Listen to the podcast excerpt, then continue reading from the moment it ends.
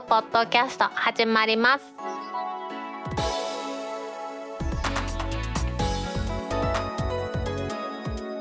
皆さんこんにちは。2022年8月5日タックポッドキャスト3第19回目の始まりです。この番組は天王寺アップルクラブの大道とコメントのコーナーからはタックメンバーの北尾姫とお届けします8月5日の配信のつもりでしたが少し遅くなってしまいました楽しみにしていただいた皆さんには申し訳ありません今週のオープニングは KDDI お詫び返金200円の根拠とは通信障害の経緯と保証について高橋社長が説明シネットジャパンの記事から取り上げたいと思います経理ではですね先月7月29日に説明会を実施しまして7月2日から発生しました大規模通信障害の詳細な経緯について説明するとともに影響を受けた利用者に対する保証の方針なども明らかにしました。これはあのまたね高橋社長が記者会見でお話ししたんですけれども通信障害で顧客に影響が出たのは7月2日の1時深夜ですね。感覚的には7月1日というところですけれどもこれの1時35分から7月4日の15時まで計61時間25分に及んだということです。この影響を受けたユーザー数は音声通話が2278万人。4G5G のデータ通信が765万人に上ったそうで他にも法人向けの IoT サービスこういうものに影響が及んだということです。で実際にですねどのような経緯で障害が発生して大規模化長期化するに至ったかと言いますと一言で言いますと設定ミスが通信障害の経緯で服装の対応。これに課題があったんだということなんですよね。通信障害の発生したきっかけというのは以前の番組でも少しね触りの部分をお伝えしたいと思うんですけど今回は詳しくですねこの記事に載ってましたのでちょっとお話ししていきますと東京多摩の拠点に設置されている全国中継網のルーターのメンテナンス作業を実施したと。この際にルーターの設定これですね。乾燥されたルーターの設定が誤りがあったことで上りの通信。これは通じるが50%の確率で下りの通信がつながらない状態になってしまったと。この設定ミスが何で起こったかという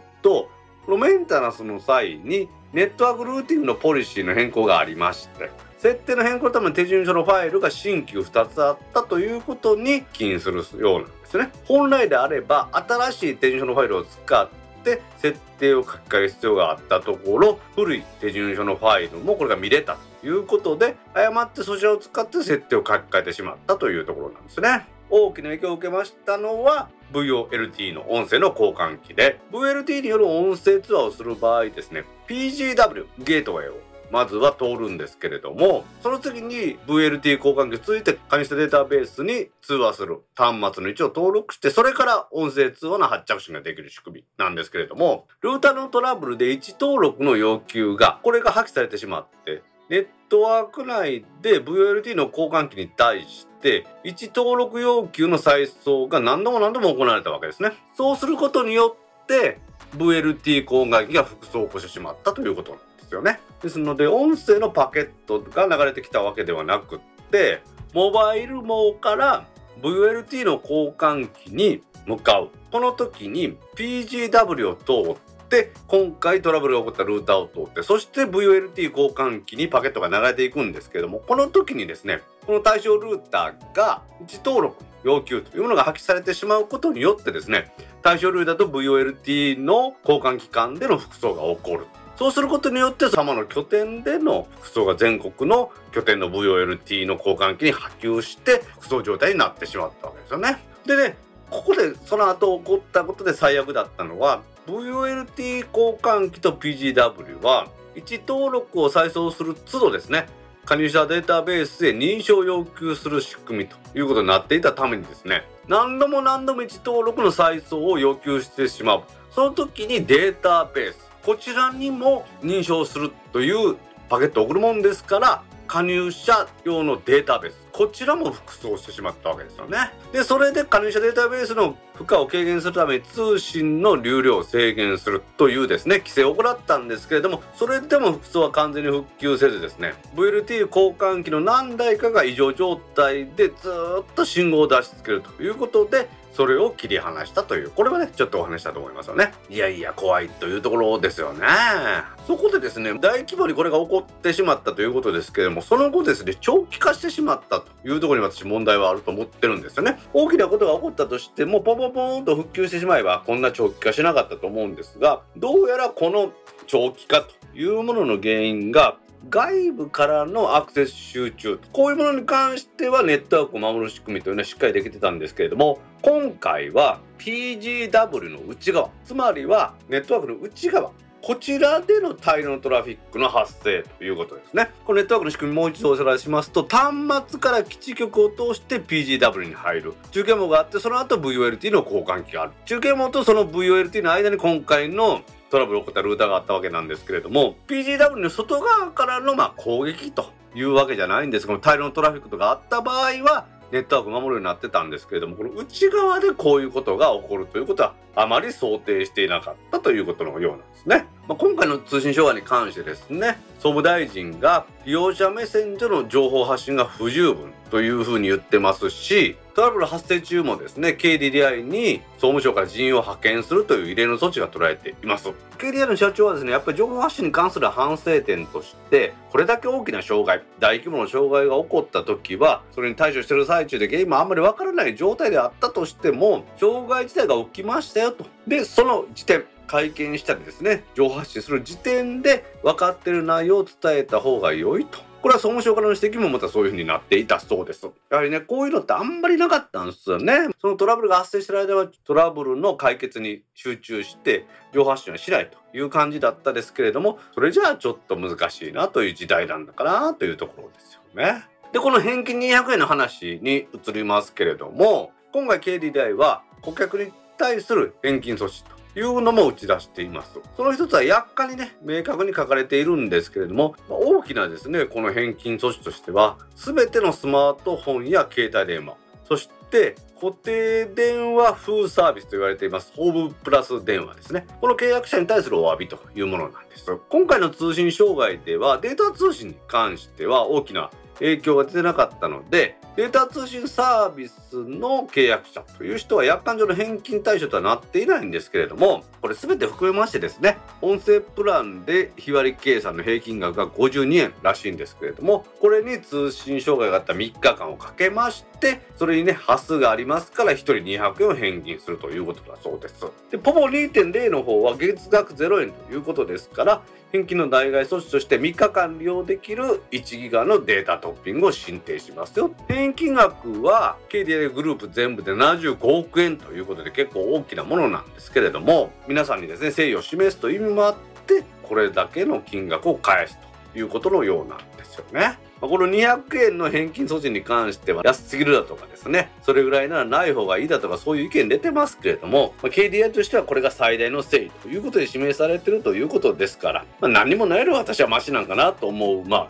ドコモユーザーではあるんですけれどもね。で今回の障害でですね一つのキャリアが通信障害に至った時にですねローミングとかこういうもので通信障害これを乗り越えることはできないのかなというふうな議論も今進んでいます。ローミングというのは他の携帯電話ネットワークですね。キャリアのネットワークを経由して通話やデータ通信をするという仕組みなんですけれども、実際にですね、楽天モバイルは自社のアンテナがないところでは KDDI も au も使ってローミングしたりしてるとかっていうのもありましたし、昔携帯電話会社がね、全国一つの会社じゃなかった頃はですね、関西とか中国とか九州とか東海とかね別れた頃はですよ携帯電話を違う地域に持ち込んだ時もローミング措置なんてねいう風になってましたよね。このローミングっていうのはまあいろいろ考えてあると思うんですけれどもとにかく通話が通じればいいという風に考えていけばですねいろんなやり方があると思うんですよね。イクラムさんが前回の配信で紹介したコメントに書いてくれていましたけれども、緊急通報ですね、110番とか119番とか118番ができない。こういうところに問題がやっぱりあるんじゃないかというところなんですが、じゃあまあね、ローミングは置いといたとしてですよ、緊急通報だけでもできないかというところは私はあると思うんですよね。だから SIM なしで緊急通報ができればいいというふうに思うんですけれども実際ですね海外に行った方なんかは経験してるかもしれないですけれどもその SIM をね海外の SIM に差し替える間でもですね SIM を挿入しない状態でも緊急通報ができる仕組みというのは整っているんです。これを活用することで緊急通報ができるはずなんですけれども日本以外の国ではたくさんの国でできるんですが日本では今のところ利用できないんですね。その理由というのはですね電気通信事業法のその下にあります法令としての事業用電気通信設備規則というので条件が定められていてこれでできないんですよね。ちょっとね、条文読みます。一つ目がですね、緊急通報、その発信に関わる端末設備等の場所を管轄する警察機関等に接続すること。まあ、これは発信した時の場所によってどこなのかっていうのは分かってそこを管轄する警察組織につなぎなさいということですね。この次はややこしいんですが緊急通報を発信した端末等にかかる電気通信番号をその他当該発信にかかる情報として総務大臣が別に告知する情報を当該緊急通報にかかる警察機関との端末等に送信する機能を有すること緊急通報を受信した端末設備から通信の終了を表す信号が送出されない限りその通話を継続する機能または警察機関等に送信した電気通信信号による呼び出しもしくはこれに準ずる機能を有すること。つまりですね通報した場所を管轄する警察に電話をつなぐ。警察機関に通報者の番号などを通知する。その通報終了後も警察側から通報した人に電話を発信できる。呼び返しができることという要素なんですね。で SIM が入れてないとどうなるかというと電話番号ないんですよ。なので番号は伝えられないし呼び返しもできない。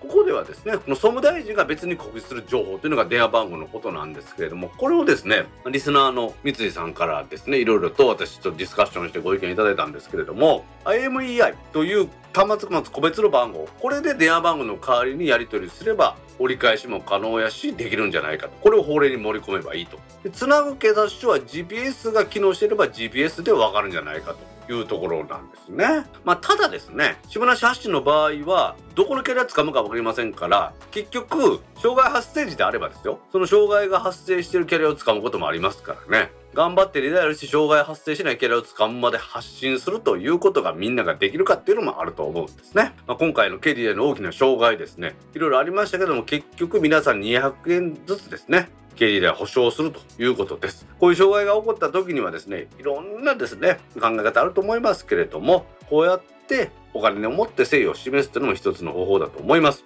我々の生活に欠かせないインフラである携帯電話も、これが障害が起こった時はですね、速やかに今の現状等ですね、キャリアには情報発信してもらって、ユーザー側が理解できるようにするということも一つ必要なんだと思いました。それではタックポッドキャスト3第19回始まります。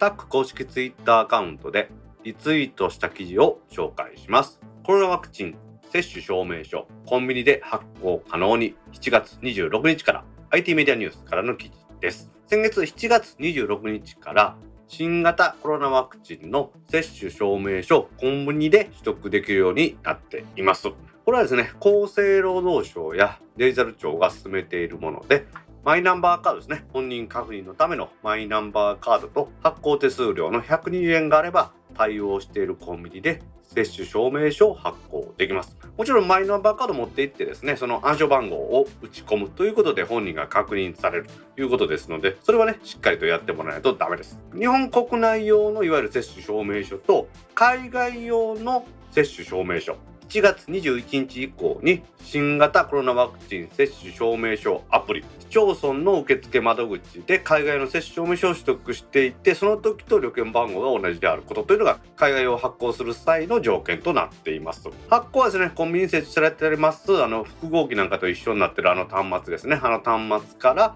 できます。住民票の取得なんかが今コンビニでできますけれどもマイナンバーカード持っていけばですね。あれと全く同じような感じだと思ってもらえばいいんですけれどもただ申請先の市町村が発行サービスを提供してない可能性があるということですので利用可能かどうかっていうのはあらかじめ web とかですねそういうので確認してもらいたいということなんですね。ちょっとこれで面白いなと思うのは北海道のセイコーマートですね。あれから始まるということで、セイコーマートが1162店舗ですね。で、北海道で他にはですね、長谷川ストアとか大英とか道南ラズというところも対応するそうです。で、セイコーマートは北海道以外にも茨城県と埼玉県にもあるらしくてですね、これ私初めて知りましたけども、そちらでも対応しますよと。時間はですね、朝の6時半から23時まで取得可能で、8月の11日以降ですね、今月の17日以降はセブンイレブンの店舗でも対応するようになると。発行手数料は同じく120円ということですね。いろいろなサービスがデジタル化されるということで、私もね、住民票の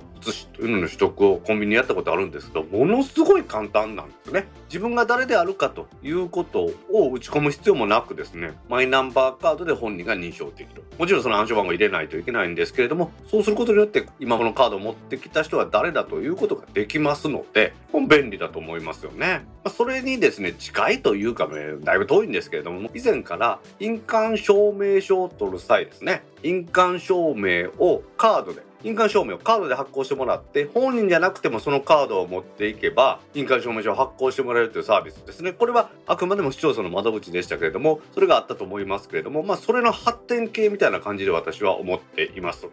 国内用はねもちろんのことですね。海外旅行行く際のこの海外用の前ちょちょちょっとちょっとダメよいいニャニャじゃなくて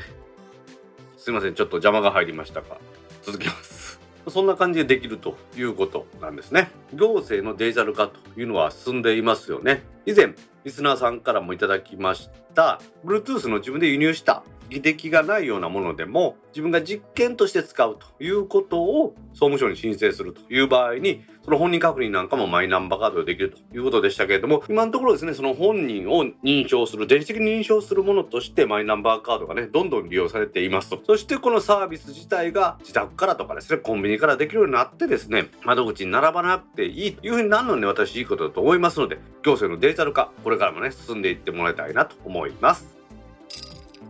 DMM マスターカードでの決済を突如終了へ。DMM 諸条件が折り合わず IT メディアニュースからの記事です。DMM.com は7月の20日にマスターカードブランドのクレジットカードについて7月29日午後2時をもって決済に関する契約を終了すると発表しました。ですので先月7月29日以降ですね。DMM のオンラインサービスすべてでマスターカードの決済が利用できなくなっています。かなりこれ話題になりましたけれども、4月29日以降はですね、DMM.com のサービスで使えるのは Visa、JCB、それとアメリカンエクスプレスとダイナースクラブだけになっているということですね。IT メディアニュースは DMM にこの契約を終了した理由について確認したんですけれども回答としてはマスターカード側と弊社のサービスでのカード決済において諸条件が折り合わず残念ながら契約終了となりました。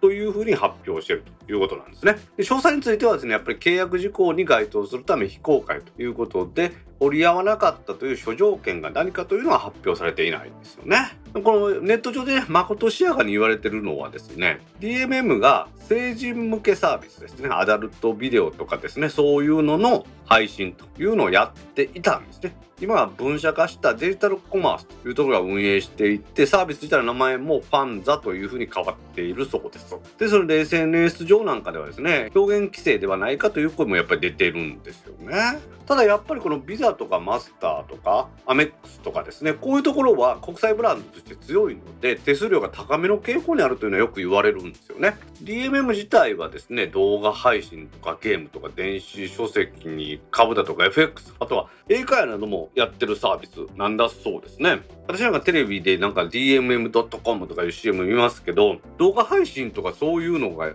Apple TV だとか、あとは Amazon の Fire TV とかで見れないので、あんまりちょっと知らなかったんですが、アダルトビデオなんかもね、日本のまあ法令の範囲内でやってるので、それがまあその悪いことというふうにあんまり思わないんですけれども、まあそういうふうになってるのかなというところですね。まあそこで調べてみたところですね、この DMM.com 成人向け事業というのは2018年の3月1日をもって分割して株式会社デジタルコマースいうところに継承したそうです。一応これ資本関係としては特にないということになっているんですけれどもなぜかですよなぜかこの決済システムというのをまた DMM が担っているということだそうです。なんかちょっと不思議な感じがするんですよね。分社化して、まあその子会社ですよというのでは、まあまだわかるんですけど、分社化して資本関係はありませんというのであれば、じゃあなんでこのファンザの決済というのを DMM が担ってるかっていうのは不思議なところではあるんですよね。昔のね、ビデオデッキの普及なんかもですね、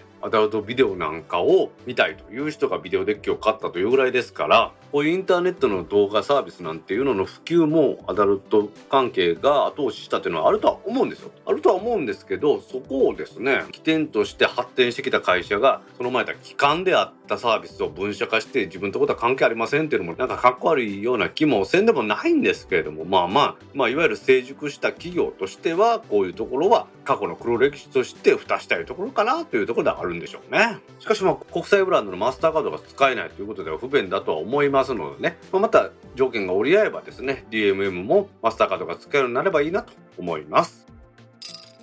マイクロソフト Teams の障害原因はストレージサービスへの接続不良。シネトジャパンからの記事です。先日ありましたですね、マイクロソフト365の各種アプリケーションにアクセスまた利用できなかった障害という、これはね、皆さんが利用していますウェブ会議のシステムである Teams これの障害というふうにね、認識している方が多いと思いますけれども、まあ、まさにその一環として、マイクロソフト365、これ自体が落ちたということで使えなかった Teams なんですけれども、この原因はですね、内部ストレージサービスへの接続不良ということが含まれていたと発表しています。このサービス障害ですね、米国時間の7月20日の夕方に始まって21日の朝まで続きました。障害が起きたのはマイクロソフト Teams エクスチェンジサーバー、マイクロソフト365の管理センターとか、それに関連します。マイクロソフトワードとかですね、オフィスのアプリケーションが速度低下とかアクセスの不具合という影響を受けています。マイクロソフト自体はですね、内部ストレージのサービスへの接続不良が含まれていたために影響が発生したと発表しているんですけれども、正常な状態のサービス提供するトラフィックを迂回して今復旧させたということのようなんですよね。で、今回の障害でね、話題になってますのは、この読み方ですね。TEAMS。これが Teams なんか Teams なんかっていう話なんですけどね。私はこの日本語読みとしては Teams でも Teams でも Teams でも Teams でも何でもいいと思うんですよ。日本語としての言葉と思えばいいと思いますのでですね。今回マイクロソフトの公式発表ではアルファベットの表記の後にですねカッコしてチームズというふうに書いたのでそれが正式だというふうに今なってるみたいですけれどもまあまあまあまあねそれはまあいいんじゃないかなというふうに私は思ってます。台湾のメーカーでね ASUS というとこあります。今 ASUS とかっていうふうに呼んでますけれどもこれは当初ですね日本に来た時はアスースというふうに言ってたんですけれどもこれ本当に日本法人の表記名もアスースジャパンだったんですね。これは2012年からですねエイスースに統一しまして日本法人のアスースジャパンというのもアルファベットで日本法人も登録できるようになりましたのでこれは ASUS ジャパン株式会社というふうに変えてるんですよね。チームスチームズというのもまたね今回これ話題になってますんでねちょっと面白いなというふうに思って私は見ています。英単語。それをまあ日本で作り直して日本語的に読むというのはよくあることだと思いますんでね。私はそんなにこだわらなくていいのかなと思います。ちょっと話がずれましたけれどもマイクロソフトの Teams これの障害でですねたくさんの方に影響出たようですけれどもやはり一つのサービスに偏るということではなくですね、まあ、いろんなサービスを使ってですねこれが落ちた時は大概はこれだというふうにするというのがいいのかなと思います。悪用されたキャッシュの後払い今すぐニュース不正の手口と課題はどこに ?IT メディア BS オンラインからの記事です。決済サービスのキャッシュ KYASH を悪用してチャージされた30万円余りを騙し取ったとして4人が逮捕されました不正があったのはですねキャッシュが去年2021年の7月から提供しています。後払いサービス今すぐ入というサービスを悪用したようなんですよね。このサービスは利用者がアカウントを作成しましてキャッシュ内のプリペイドカードに5000円から5万円の範囲でチャージを行ってそれがビザ加盟店で利用できるということです。でこのチャージした金額は翌月末にコンビニなどで手数料とともに返済すると。いう仕組みだそうです。今回のこの4人が逮捕された理由というのは詐欺に問われているんですがどんな詐欺だったのかというと騙すつもりでチャージしただけで返済を行わなかった。つまりももともと騙し取ってやろうと思ってたということで詐欺罪に問われたようですこの今すぐ入金というのはですねサービスとしては概念は比較的新しくて2018年の春頃に登場しました CNPL チャージナウペイレーター。という仕組みだそうですこの CNPL チャージナウペイレーターの前にですね BNPL、Buy Now Pay Later というものがあったので、まずそこからの流れというのをちょっとですね、説明しておきたいと思います。まず消費者、ユーザーにお金を貸す行為というのは銀行法だとか貸金業法で規制されています。その他にですね、ユーザーに物品を売りまして、って代金を後から支払ってもらう行為というのは、これはカップ販売法というもので規制されています。カップというのは割って払うというカップですね。銀行法、貸金業法、あとカップ販売法、それぞれですね、所管官庁への登録だとか、あとは指定信用情報機関への利用履歴の登録等が必要で、貸金業法で規制されるサービスの場合は利用者の住所、氏名とか本人確認ですね。いわゆる KYC というもの。運転免許証なんかでその人が本当に本人なのかというのを求められるわけですね。これはま借りる側を保護するというところから見れば悪質な貸付業者というのを参入させないというふうになってますし、貸し付ける業者側から見れば返済の可能性を高めると本人確認をすることとかそういうことによって高めるというふうな側面があるわけですね。ただですね、このフィンテックというのの発展ですね。フィンテテックっていうのはその金融ですね、ファイナンスと技術、テクノロジーを組み合わせたという意味でフィンテックというふうに言われてるんですけれども、このフィンテックの発展によってですね、法規制の対象にならないという、まあ、法の抜け穴じゃないんですけれども、法の規制に当てはまらないようなサービスというのがいっぱい登場してるんですよね。これが先ほど言いました BNPL、後払いと呼ばれるサービスなんですね。これなぜかと言いますと、商品販売から2ヶ月以内に生産する場合は、カップ販売法の分割払いの適用外となりまして、経済産業省の登録や信用情報機関への紹介というのが不要になるわけですね。ですので多くの BNPL のサービスとしては、本人確認の書類が必要なしで利用できる。これでまあ簡単に利用できると。ユーザーの利用のハードルというのがだいぶ低くなってますので、このユーザーの拡大というのが急速に進んでいったわけですね。さらにですね、この BNPL というのを拡大したものが CNPL、チャージナウペイレーターと言われるもので、今回のキャッシュもこれを採用しています。先ほど言いました BNPL というのは先に品物を購入して代金を後から支払うということです。これをですね、ビザ加盟店で使えるバリューというお金じゃなくてバリューというものを購入して代金を後から支払うという流れでやってるんですね。ですのでバリューというものを購入チャージして代金を後から支払うのでチャージナウペイレーターいうふうに言われてる。これは貸付を行っているということではなくてあくまでバリューを売ってるというものなので貸金業法の対象にはなりません。そして2ヶ月以内に生産するということでカッパ販売法の規制対象でもないと。実際にそのキャッシュの今すぐ入金では氏名と生年月日電話番号メールアドレスの登録だけでチャージが可能です。KYC ですね。本人認証を行わないの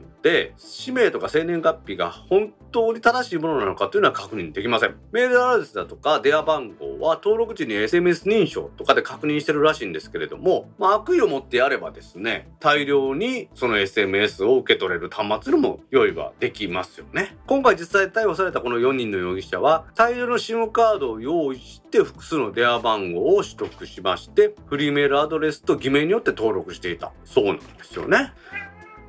審査のやり方を携帯電話番号を持っているつまり SMS の認証に絞るということだけでかなり間口を広げたんですよね。でそれで思い立ってよしチャージしたいなと思ったらすぐにできるわけですよ。当然ですね手軽さの引き換えに貸し倒れ率というのは上昇しています。特にですね CNPL の方の回収率は悪いらしくてサービスによっては半年後に6割以下しか回収できていないというのもあるそうなんですよね。ここで死活問題になりますのは、いかに回収率を上げるかということが事業として成り立つかどうかというところですので、AI を駆使してですね、予診技術の開発とかね、督促の仕組みに工夫を凝らしているそうです。今回ですので500件近い架空のアカウントが使われたんですけれども、そのに被害額は35万円程度で500件の詐欺があったのに35万円ですから1件ずつで貸した金額というのは少ないということですので AI でのこの予診をしっかりしたりだとかですね不正防止の仕組みとしてはまあまあうまいこと言ってんじゃないかなというふうに私は思いますよね。このフィンテックですね、ファイナンスとテクノロジーを組み合わせましてですね、新たな金融サービスというのが誕生して、それを逆手に取った詐欺というものが起こるんだということなんでしょうね。まあ、クレジットカードがね、今まで強かったですけれどもね、今日はね、クレジットカード、マスターカードの話もしましたけれども、こういうような新しい金融の仕組みというのができてですね、まあ、これが法的に規制されるも時間の問題だと思うんですけれども、やはりですね、このキャッシュでやってることも本当はお金の貸し借りですので、しっかりとその辺の仕組みとしてはですね、いろいろな規制が入るべきなのかなと思います。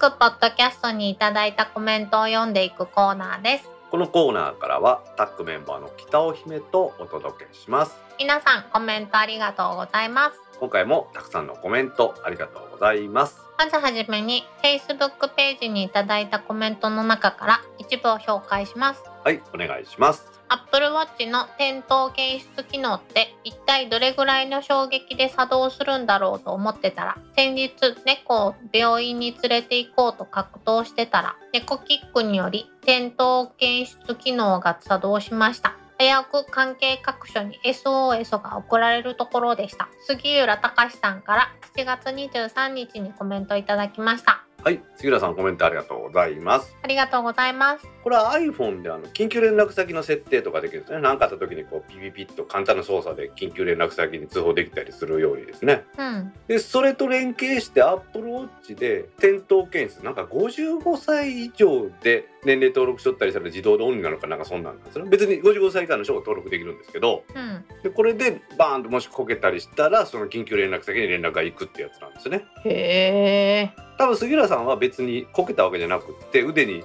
アプローチをしとったら猫がここをキックしてこけたんと同じ動作になったっていうことやと思うんですよね。相当嫌やにゃーにゃーってなったよねうちもね3匹おりますけど長男猫はですね病院に行くと察知したらですねどこ行ったかわからなくなるんですよ。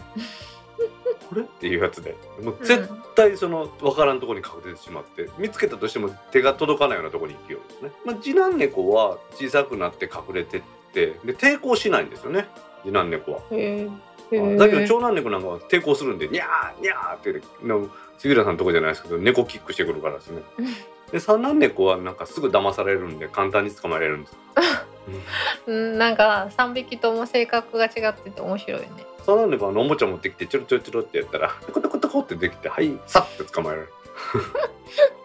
どれも可愛いなでもな猫ちゃんは病院は嫌いですね。ワンコも嫌いよ。まあ犬はでもなんかなんていうのかな。言うこと聞くでしょ。いやーうちの子は暴れとったね。帰ってきたらすねとった。ふーんってしてる。いつもあプリプリして近づいてくるのに。ツーンツーンって目合わせてくれなかったりする。実際に？アメリカの警察官なんかはその無線機胸のとこつけてるじゃないですか。うん。これなんかも転倒したりしたら緊急通報がその本部に行ったりするようになってるらしいですね。歌えたりした時のことを考えて。ほなのでやっぱこういう議論っていうのは何かあった時ですね。一人でおる時なんかに SOS を求められない時っていうのにやっぱり有効なんでしょうね。ううん。昔ほらなんか緊急ブザーとかあって女性がほら一人歩きする時はこの紐抜いたらアラームみたいな鳴るっていうのあったじゃないですか。時間ブザー？あれ今考えてたらあんなもん何の役に立ったんよね。音が鳴るだけでもまだマシなんちゃう？音が鳴ったところで別に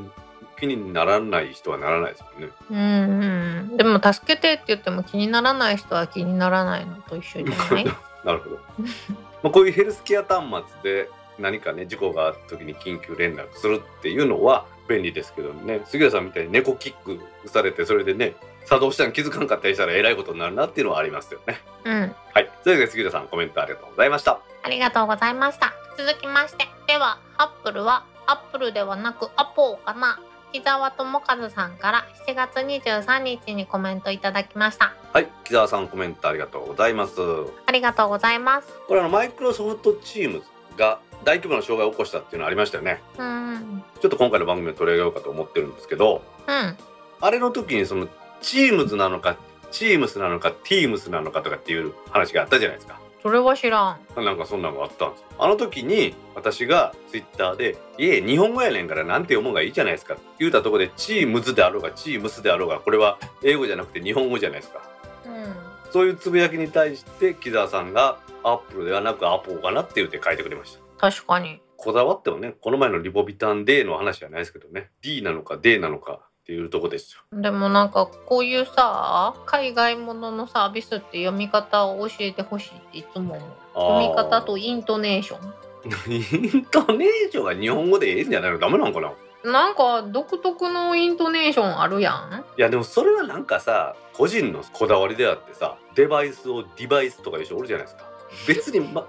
間違ってはないしそれでいいんでしょうけど私はデバイスでいいと思うし。うんなんで別に。これ一番最初に紹介してもらった人の読み方に引っ張られる。確かにまあそれはそうですよね。私はチームスだよ。例えばこれチームスであろうがチームズだろうがこれ英語で言うたらですけど例えばヨーロッパのものであったとしても英語読みしたりしてそれが正しいと思ってる人もあるじゃないですか。うん。そそんなんもあるからやっぱやっぱりそんなに気にせんでええのかなと思うんですよ。まあ和製英語なんてねそもそも海外じゃ通じないしね。なので私は別にそんな気にしなくていいと思います。アップルはアップルだしマイクロソフトはマイクロソフトだし、チームズはチームズです。はい。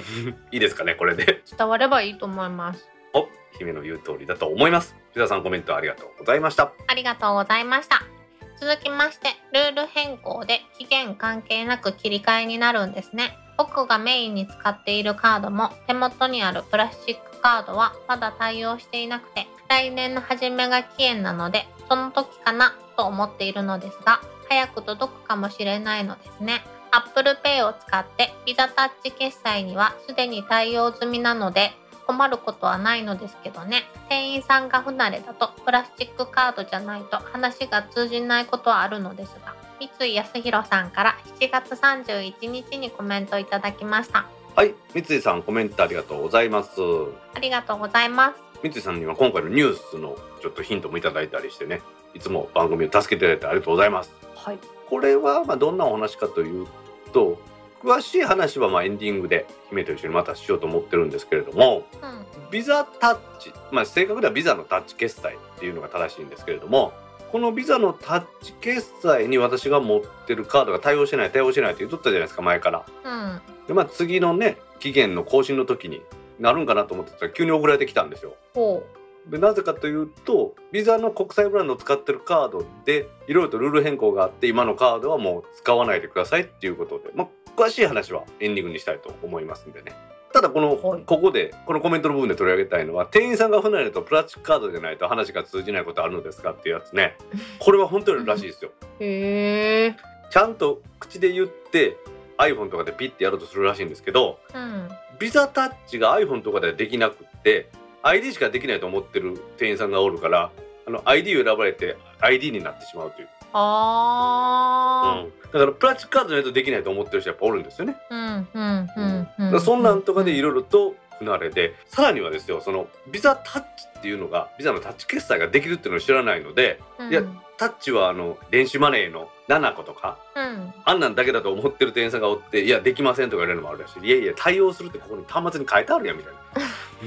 大変よね。でもさレジの時にお支払い方法はって言って ね。選ばなあかんやん、でも確かにビザって言われたらタッチと思わへんよね。クレジットカードみたいにさしてやるんだと思うよね。確かに。うんさしてくださいって言うよね多分ね。いや刺さないんですこれ。ピッてやるんですって。言いたくなってしまうね。うん。なんでやっぱりいろんな方法がある代わりにいろいろとね人がおると難しいんでしょうな。うん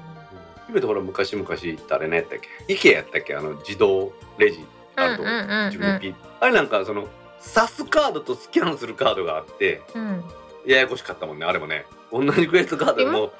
刺すのとスキャンとどっちやねんみたいな。未だにあるで？渡さないといけないクレジットカードの支払いタイプと刺してください、暗証番号を入れてくださいとか自分で刺すけど署名はこの紙にあのタッチパネルみたいなのにしてくださいとか。この前ねデパート行ってうちの妻がピアスが欲しいって言うからその買った時にカード出したんですよね、うんうん。だからなんか署名と暗証番号でどっちがいいですかって言うからで暗証番号にした、うん、そううんなんかいまだにいろんな方法があるなと思ううん、昔はだからデパートとかやったらカードを渡したらそのカードを持ってどっかほら会計するとこに消えていって一回消えていってさうん。ほんでなんかサインしてくださいっていうのを持ってきてサインしてカード返してもらってたじゃないですか。うん。今はそのデパートとかでも iPhone みたいなやつにピッてカード入れて暗証番号入れたら終わりっていうのがあるからその場で決済できる時代になったということなんでしょうね。うん。いやでもそんな端末にやっぱりビザタッチとかいろいろあるから店員さん大変やな。うん、と思うどんえどどれで読み取ったらいいのって 確かに。レジの前に3つぐらい読み取るのが置いてあるやつもあるもんね。うんでなんかもう後ろの人にイライラされた表情とかされるうーんってなるよねまあそういうわけでクレジットカードでの決済もいろんな方法があるということで三井さんもねプラスチックカードないと話が通じないことがあると言っているようにレジの人も大変だなと思います。はい。三井さんコメントありがとうございました。ありがとうございました。続きましてディスコードサーバーにいただいたコメントの中から一部を紹介します。はいお願いします。第18回を拝聴しました。ちょうど私が大学生だった頃だいたい25年くらい前に大学構内をはじめとして公衆電話が一気になくなっていったのを覚えています。ちょうど携帯電話や PHS が急速に普及していた時期で携帯電話や PHS を普及させたい意図で公衆電話機を撤去しているのだと聞きました。当時は仲間内では最後の最後まで携帯電話を所持しない人だったのでなんだかなぁと思っていたものです。今回の放送でこれだけ携帯電話が普及していても公衆電話機が今でも残っているのにはちゃんとした法的根拠があったというのを知ってとても感心しました。トム忍者猫さんから7月22日にコメントいただきました。どうもニンニャネコさんコメントありがとうございます。ありがとうございます。実はディスコードでね長いコメントいただいたんですけどもこの一部を紹介させていただきました。はい。こちらにも書いてもらってるようにですね。公衆電話ってほんまに一気になくなったじゃないですか。うん。駅のホームとかですよ。あのコンコースとかに。なんかね腰ぐらいの高さの台があって何やろこれと思ったらここ公衆電話あったんやっていうのはよくあるでしょ？あるよね。まだに古いビルやったらね、第1種っていうのと第2種っていうのは公衆電話があって第2種っていうのは電話会社が置きたいところで第1種っていうのはもう市街地とか、まあ、郊外とかでこれぐらいの間隔で置きなさいっていうふうにもう決まってるんですよね。法律で。うん。ただやっぱり置いてても全く使われなければ採算は取れないじゃないですか。うん。でもこの NTT 西日本とか東日本っていう会社はそういうインフラを自分たちでやりなさいっていうふうに国に法律で決められててその代わりにいろんな携帯電話の会社だとか通信会社からですねお金をもらってそれは実は利用者がユニバーサル料金として負担してそれを渡してるっていうふうな話をさせてもらいました。おそれによってね110番とかそういうのの通信も維持されてるんですよっていうお話ですよね。なるほど。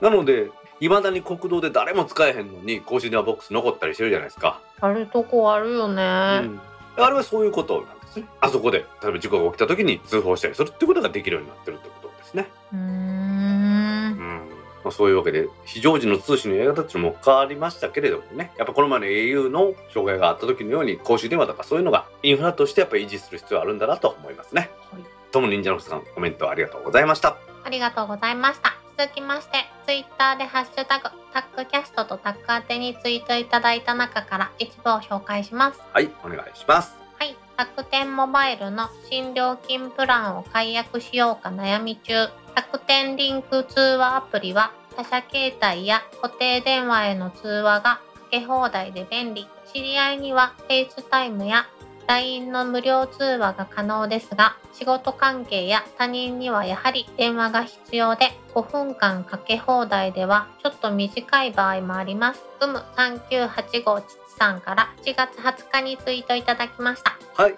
うむ3985ちさんコメントありがとうございます。ありがとうございます。はい、先日は Apple Podcast へのコメントもありがとうございました。ありがとうございます。確かにねこの電話が必要業務とかで時って5分のかけ放題ってちょっと短いんですよね。うん焦るよね。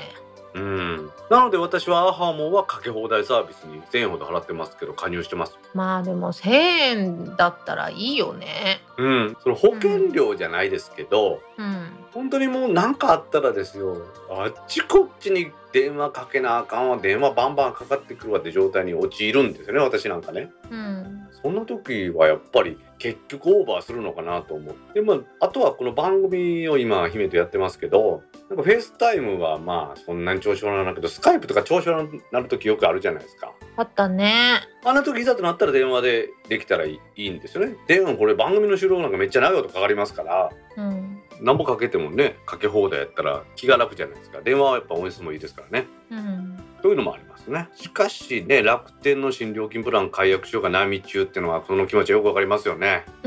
もうな私は早々に撤退した組なのでね。私も早々に撤退した組ですけれども。姫なんかどうですか？仕事で電話とか使います？やっぱり。私はメールが好き。残るかまあら、そうね。まあ私も古い人間ですからメールで送ってこんなメール送ってるんでちょっと読み解いてくださいとか電話したんですけど、うん今はもうメール送ったら電話もしないですもんねいやなんか電話ってさそんなに忙しくても取らなあかんけど、うんメールって向こうの都合で何とでもできるしこっちの都合で調べきちんと調べて回答したりとかできるから曲のとこ一番便利よね。そうですよね。そのメールもね、今古いって言われてメッセンジャーっていう風になってるんですけどね。もうなんかツールが溢れすぎてどうしたらいいか分からへん。でも私あの一生懸命仕事してる時にメッセンジャーで業務のあれがポーンとポップアップで出たりするのはイラッとするんですよ。あースラックが一番イラッとするけど。うん、いやもうなんかただの独り言みたいやんこれっていうやつとか。それはちょっと待って、スラックがイラッとするんじゃなくて、スラックに送ってくれた内容にイラッとしてください。スラックにはイラッとしないで。確かに。しかし本当ね、フェイスタイムとか LINE の無料通話もあるしですよ。あとは、スカイプみたいにね、メッセンジャーなんですけど、電話番号あるところにかけれるっていうツールもありますんでね、今はね、便利なようでそれに溺れてしまうっていうところあるんで気をつけないといけないなと思いますね。はい。うむ、3985さん、コメントありがとうございました。ありがとうございました。続きまして、タックキャスト拝聴 augm のタイトルで、大道さんにプラス、プラスと言われるたびにピクッと反応するなど、それにしてもこのおまけはレア。ごちそうさまです。坂出プラスさんから7月22日にツイートいただきました。はい、プラスさんコメントありがとうございます。ありがとうございます。これあの、AGM 長崎がプラスですね。このプラスプラスでプラスさんに、プラスプラスプラス言ってすいませんでした。確かに。ちょっとプラスだけ耳に残る感じやしね。まあそうね。このおまけはあれですね、うちの長男猫が大興奮してって、姫がで離席してる間に静かになったって話ですね。うん。にゃんこがいつまで経っても収まりそうになかったから、今ならトイレ行けるなって思ったやつやろ。収録中にトイレ行ってはったんですか？うん。まあ、大道さんも飲みすぎて、ちょっと、ちょ、ちょっとごめん、ちょっとごめんって言って、トイレの後、ガラガラガラガラって、ついでにお酒次に行くやつ。そうね。私はどちらかというと、あの、離席してトイレ行く時間よりも、その後ついでに作る酒の時間の方が長いからね。うん。トイレよりもお酒作りに行っていいっていう時間の方が長い。しかしもううちの長男猫は本当に最近ねなんか次男と仲が悪いんですよあら。あの、ね、焼き餅焼いてるんです明らかに次男はね甘え上手なんでうん朝。も起きるじゃないですか、ほんでご飯食べとってもうちの妻がご飯食べてる膝の上にポンって乗ってそのまま済ました顔で座っとるんですよ だけど長男はそういうのが下手なんで、うん自分がママの時に一緒の時に次男猫がちょっと寄ってきたらシッって怒るんですよね やっと近づけたのにな。そうそう譲らんぞっていう感じででその後喧嘩しだすんでも結局みんなママが好きなんでこの収録終わって多分寝室に行くでしょ？うん。だからベッドにうちの妻と猫3匹が乗ってるはずなんで 幸せやな。その光景、最高に幸せやな。でわしが寝るとこないのでしょうがないのでまあ一番同意を得やすい三男をのけるっていう かわいそうやんか。何してくれてんの？よ。長男はおごって引っかくし次男は動こうとしないので三男しょうがないのでこうよっこいしょって持ち上げてそのでキャットウォークの上に置いてあげると喜ぶんですよ高いところ行くよりほんまに素直な子やった。あ素直な子なあ、そういうわけでこれからもねうちのにゃんこ今日はね今収録してる部屋にはいませんのでにゃんには入らないと思いますけどそのうちあの扉引っかき出したら入れますんでねまた音が入ったら許してくださいはい。プラスさんコメントありがとうございましたありがとうございました。続きまして、私の iPad mini は64ギガですが、すでに半分使ってます。家でしか使わないから、容量は少なくてもいいかなと思っていましたが、足りなくなりそうです。みどりんさんから7月23日にツイートいただきました。はいみどりさんコメントありがとうございますありがとうございます。はい今も私の目の前にはね iPad mini 第6世代ここにギゾデザインさんのソリッドパパーつけたんが置いてあります セットになったんや、もうすでに。とになりましたついにですねよかったね。みどりんさんが言うようにですね私も家で使えた64でいいかなと思ってたんですけどやっぱりなんだかんだ使うとね内蔵ストレージを圧迫してくるんですよねで姫なんかみたいにね Android 使ってれば大きい SD カード入れたら問題ないですけどうん。iPhone や iPad は増やせないんですね私はもうお店のお姉さんに勧められるがまま大容量買いました、あ、はい。まあ、2頃買おうと思ってたんですけどね最初から は一応お店では64ギガの在庫ありますかって聞いてみたんです。でそれでもしないって言ったら「あないんか。2頃やってあるんですか？あります。あじゃあ2頃買おうか」って言おうと思ってたのに。どっちもありますって言われましたからね。い。俺2頃の話してないやんと思いながら。やっぱり大きいことはいいことですよね。うん、私は iPad には何も保存してない。え？写真も撮らんしもう本当に見る専門かも。おあまあアプリがちょろっと入ってるぐらいってこと？うん。ちょっとお風呂で見たい TVer とか Netflix とかしか入ってない。でもその例えばネットフリックスだとかアマプラとかでダウンロードして見たい時もあるじゃないですか。電波が悪いところに行くから。いやそれもない。そういう時には便利なんですよ。どうせその後消せばいいんでですね。うーん。それを消さないとどんどん溜まっていくってことになるんだろうなと思うんですね。まあでもね64ギガでもね別に使えないことはないと思いますけど気兼ねなく使おうと思うとやっぱり2号の512ぐらいあったら楽なのかなというふうに思いますね。怖いね怖いねそんなにたくさんデータが溜まっていくんだよまあ生きていけば赤が溜まっていくのと一緒ですよ。何ちょっとうまいこと言ったみたいな感じになってんの？というわけでみどりんさん買い替えるのが大変ですからねできるだけ iPad は大きい容量を買いましょう。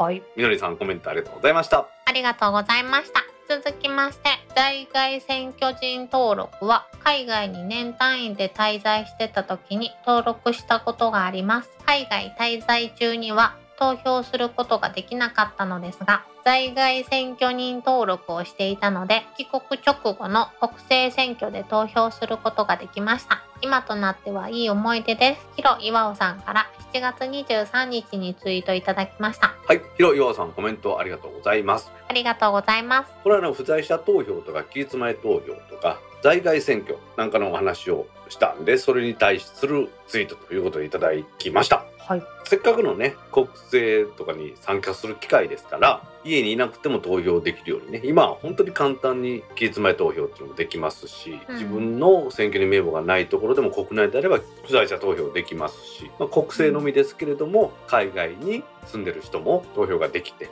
広岩さんの場合は海外におる時には機会がなかったんですけれども帰ってきたらこれ在外選挙の登録をしてなかったら3ヶ月かなんか投票できないんですよね本当はね。へえ。だけども選挙に登録してたんですぐ投票できたというお話ですね。なるほど。なのでやっぱりねこのせっかくの機会でね国も用意してくれてますからねわざわざこんなんのもあるのにね普通に投票できる人でも投票しに行かないとかあるみたいですからうん。なかなか政治に参加する機会で自分が立候補する以外はないわけじゃないですか。予託金300万円わしもよう払わんすからね落ちるかもしれんのにあ 当選しちゃうかもしれないね。ラッキーなことにってまあこういうね制度があるわけですからぜひ皆さんもね参加してもらいたいなとは思いますよね。はい。まあそういうわけでね海外にいる人も国政では選挙に投票できるということですのでねそういう制度も皆さん利用してもらいたいなと思います。はい。ひろ岩さんコメントありがとうございました。ありがとうございました。続きまして、睡眠学習では記憶に残らなかったので、2回目、申し訳ありません。そういえばかなりディスコードにログインしておりません。せやどさんから7月23日にツイートいただきました。はい、せやどさんコメントありがとうございます。ありがとうございます。睡眠学習では記憶に残らなかったということは聞きながら寝たってことですかねこれはね。うん。私もそう言いながらねよくポッドキャスト聞きながら寝てますよ。うん、あの全然頭に入ってない時とかあるよね。入ってきてほしい時は入ってくるのに、入ってこないでほしい時はぐいぐい入ってくる時とかあるよね。それは多分もう一つ別にやってることに集中してないんじゃないの？そうそうやねおっしゃる通りやね私は意外とあのうるさい環境とかとかでも仕事できるタイプなんですよね。なんで気が散らないっていうんですか？うんなんかもうすごいグッて入るといけるんやけどちょっと難しいな咀嚼できひんなっていう時はもう周りの環境が気になってしょうがない。まだまだ未熟ですわ。いやいやそんなことないと思いますけど、はい、最近暑いじゃないですか。なんかもう職場に行くだけでもうなんかこう達成感があるんですよね。わかるわ。私はあの職場に着くじゃないですか。うん。一番最初にやってることは下着変えることですからね。あはい。汗でびっしょびしょなんであのちゃんとあのゼロハリのアタッシェケースの中に替えの下着入れて通勤してますんで。なんか普通のサラリーマンやったらちょっとしえ浮気ってなるやん。えうわあ そういうことね。うん。パンツ持って出たらさパンツもねびっしょびしょになるんですよあの汗伝うの分かりますからね。いやわかるよ。なんかさあの歩いてる時はまだいいねんけど立ち止まった瞬間にブワってくるよね。くるくる。ついの嫌なんか朝もう出勤したらシャワー浴びたいもん。わかる。でもシャワー浴び浴びたらもう一日やりきった感や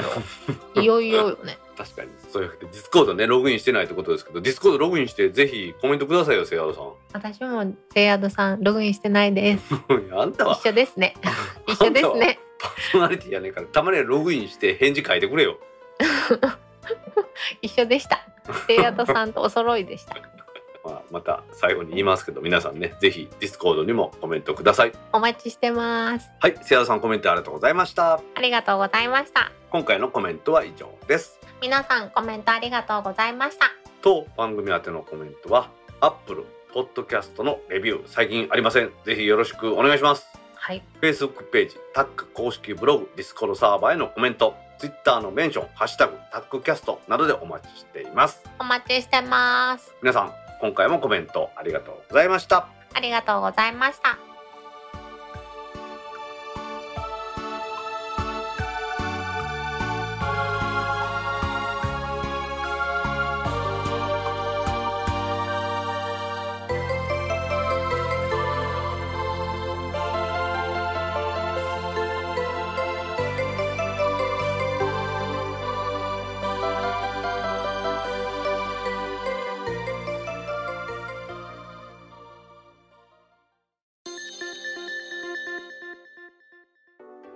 タックポッドキャスト3第19回もエンディングを迎えました。はーい。今回はですねビザのタッチ決済で上限運賃適用というのは画期的だなというお話をしたいと思います。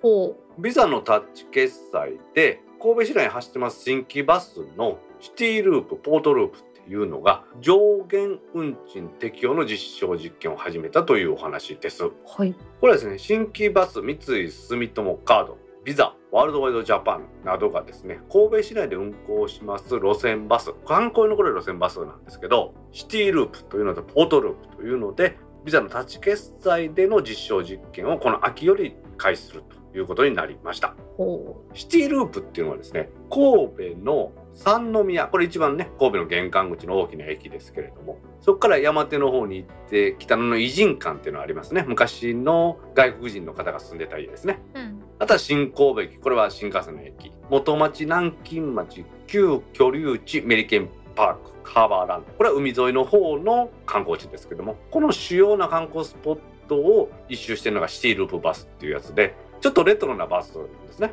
うん。今これ見たことあるんじゃない、そんな気がする。うん、私はこれはね何度か走るの見たことあるんですよ結構便数も多いと思うんですよね。でもう一個のポートループバスこれ全然私見たことなかったんですけれども同じようなとこ通ってるんですよ。新神戸駅だとか三宮だとかメリケンパークだとかハバナとか通ってるんですけどこれはですねなんだろう連結バスってやつですよ、すごいよね。うん。全長18メーターの路線バスが2台連結したバスですね。うんこれがキャッシュレス環境の整備によります利便性の向上だとかバス車内での乗務員の対応時間短縮ということでビザのタッチ決済での実証実験を始めるようなんですよね。へえでまあ最初に言いましたようにね画期的だと思うのはうん一定利用額を超えますと乗車料金が値引きになる上限運賃適用サービスっていうのを実証実験を行うみたいなんですね。これありがたいね。うん、今今だからいくらにするとか具体的な話出てないんですけれども観光地のバスって1回乗ったら200円とかだけど、うん。1日乗車券買ったらね600円とか800円とかで乗り放題ですよくあるじゃないですか。うん。まさにあれをこのビザタッチでやるとビザのタッチ決済でやると何回乗っても、まあ、800円超えたらまああとは取りませんとかっていうのをやるっていうことなんでしょうね。ありがたいこれいろんなとこでしたらいいと思う。にゃあこれ普通に電車でもやってほしいよね。うん、大阪ピタパってあったじゃないですか。今もあるよ。ああすいません。阪急電車もついにイコカに移行するって話が出たんでもうなくなったと思ってしまってたんですけどまだあるんですね。ありますあります。あれが確か定期券なかっても何回か乗ったら1回運賃は引かれるけどなんかクレジットの決済の時に返してくれるっていうサービスがあったんでしょ？うん今もあるね。やっぱあれ今もあるんよ。うんなんかでも一時期ですよ。そのやり方だと結局会社に定期を買いましたとかっていうののそのなんかあれが出ないじゃないですか。定期券がないから。なので不便なんでピタパの裏の4分の1ぐらいの大きさのところに定期のあれを印刷してくれるっていうなんかサービスがあったような気がしたんですけど。うんそれ今もだよ。定期買うっていう手もあるけど定期を買わずにその後で戻してくれるっていうのもあるし、うん。両方未だに健在ですよ。私未だに現役やけど。なんかすいませんでした。絶滅危惧種ですね。いや分かってもらえたらいいんやけどね。まあそういう風な感じで新たなサービスという感じなんでしょうね。うん。でこれでさっきのあれですよ。三井さんのコメントでいただいたやつなんですけどビザタッチ私のカード使えん使えってずっと言ってたじゃないですか。うんついにですね先日ビザタッチに対応したカードを送ってきてくれました。ほそれがですね普通カードって有効期限が切れるなんか何ヶ月前かに新しいの送ってきてくれて古いカード忘れてくださいってなるじゃないですか、ううん。有効期限全然残ってるのに送ってきたんです。ほ私が使ってるカードの TS キュービックっていういわゆるトヨタカードねこれ20年ちょっと前ぐらいにあのトヨタでクラウンのアスリート V っていうあの直録のツインターボであのリッター5しか走らんっていうやつやったんですけど。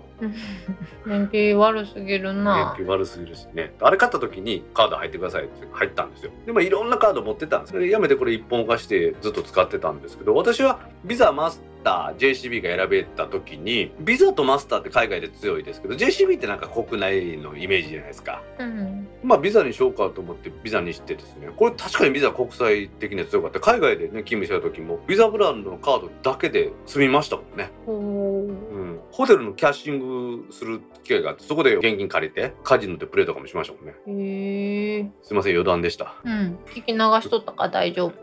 まあそんなカードなんですけど私のそのビザのカードにはクイックペイの機能がついてたんですよ。非接触としてね。うん。でクイックペイっていうのはこれあのビザのサービスじゃなくて JCB がもともとやってるサービスらしいんですよね。へえ、うん、だから別に JCB の支払いっていうわけじゃないんですけど私のだからカードはトヨタカードが作ってる国際ブランドはビザっていうカードだったわけですよ。うん、非接触決済としてはクイックペイに対応してるカードだったっていうことなんですよね。ほでその後ですよ。ビザはビザのタッチ決済ねっていうのをやるようになったじゃないですか。非接触決済っていうんですか。ううん。その時にどうもルール変更があったらしくて国際ブランドでビザを使うんだったらビザのタッチ決済に対応するカードにしなさいっていうなんかルールができたらしいです。へえ、うん。でですので新しいカードを送りましたっていうのの中の案内書にもそれが書いてありました。ほお客様にお渡ししてたそのクイックペイが使えるカードはもうこのビザとのね約束で使えなくなりますのでこの新しいビザのタッチ決済のカードを送らせてもらいますと。ううん。でもしもクイックペイがそのまま使いたいんだったらクイックペイだけが使えるカードっていうのをもう一枚発行しますと。それはそれであんまりだね。だからそれにはクレジット機能はないってことで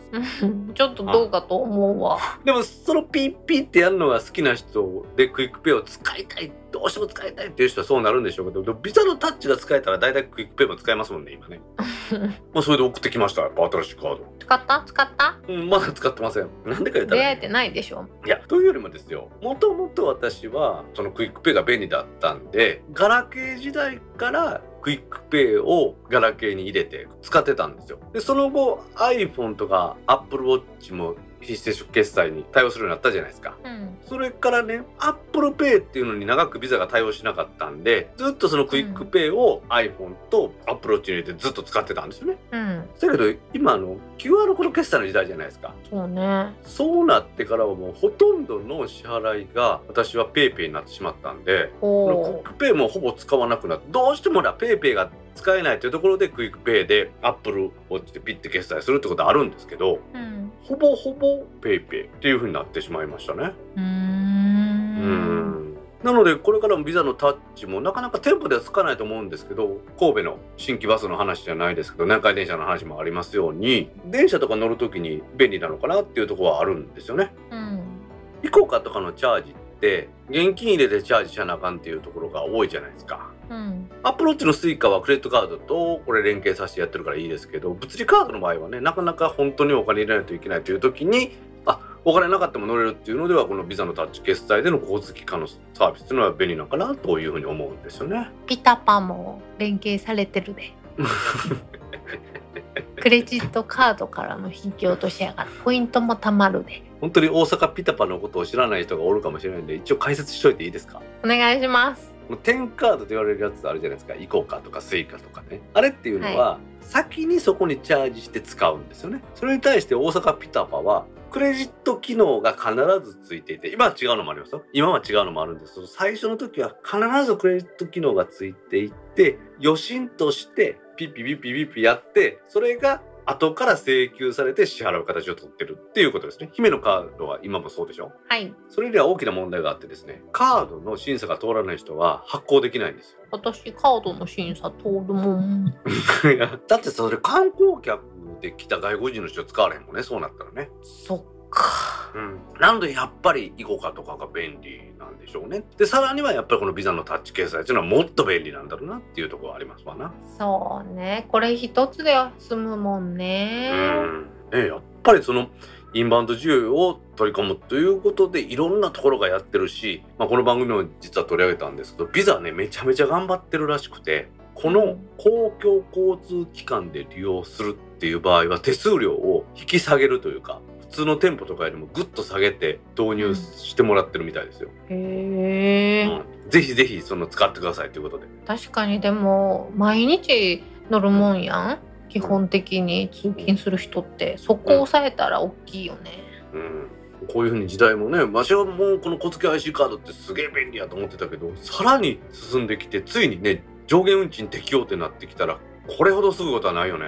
あいやーこれはさわざわざ調べなあかんやん？こういうのって、きっとあるやろうなと思いながらもどこで買うのかとか調べれたりしてるのめんどくさいなっていうのが自動的にされるってだいぶ優しいよね。そうそうそう。あのね電車なんかやったらさ自動券売機があってうん自動券売機のとこで1日乗車券も買えるっていうのがよくあるけどバスなんかだとその1日乗車券をどこで買うのかすらわからないっていうのがあるよね。あるあるね。なのでこれは私は大きいと思いますね。条件もわからんしね。何時までとかあるやん。売ってる時間がとかでしょ？使えるのもなん土曜日日曜日のみとかさ。そう考えると紙の回数券とかっていうのもねなくなったしついにね JR は回数券もやめましたしね。うん時代は変わってきてこういう風な交通機関も決済方法になってきてるんでしょうね。うんいよいよねこのクレジットカードによるオープンループというものと QR コードによる決済というもので電車に乗るという時代になってきました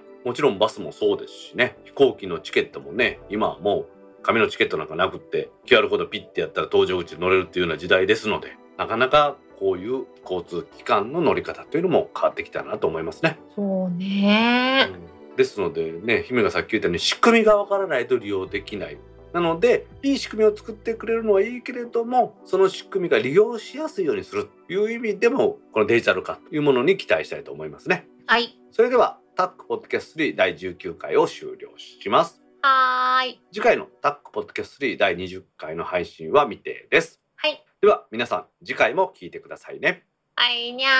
ー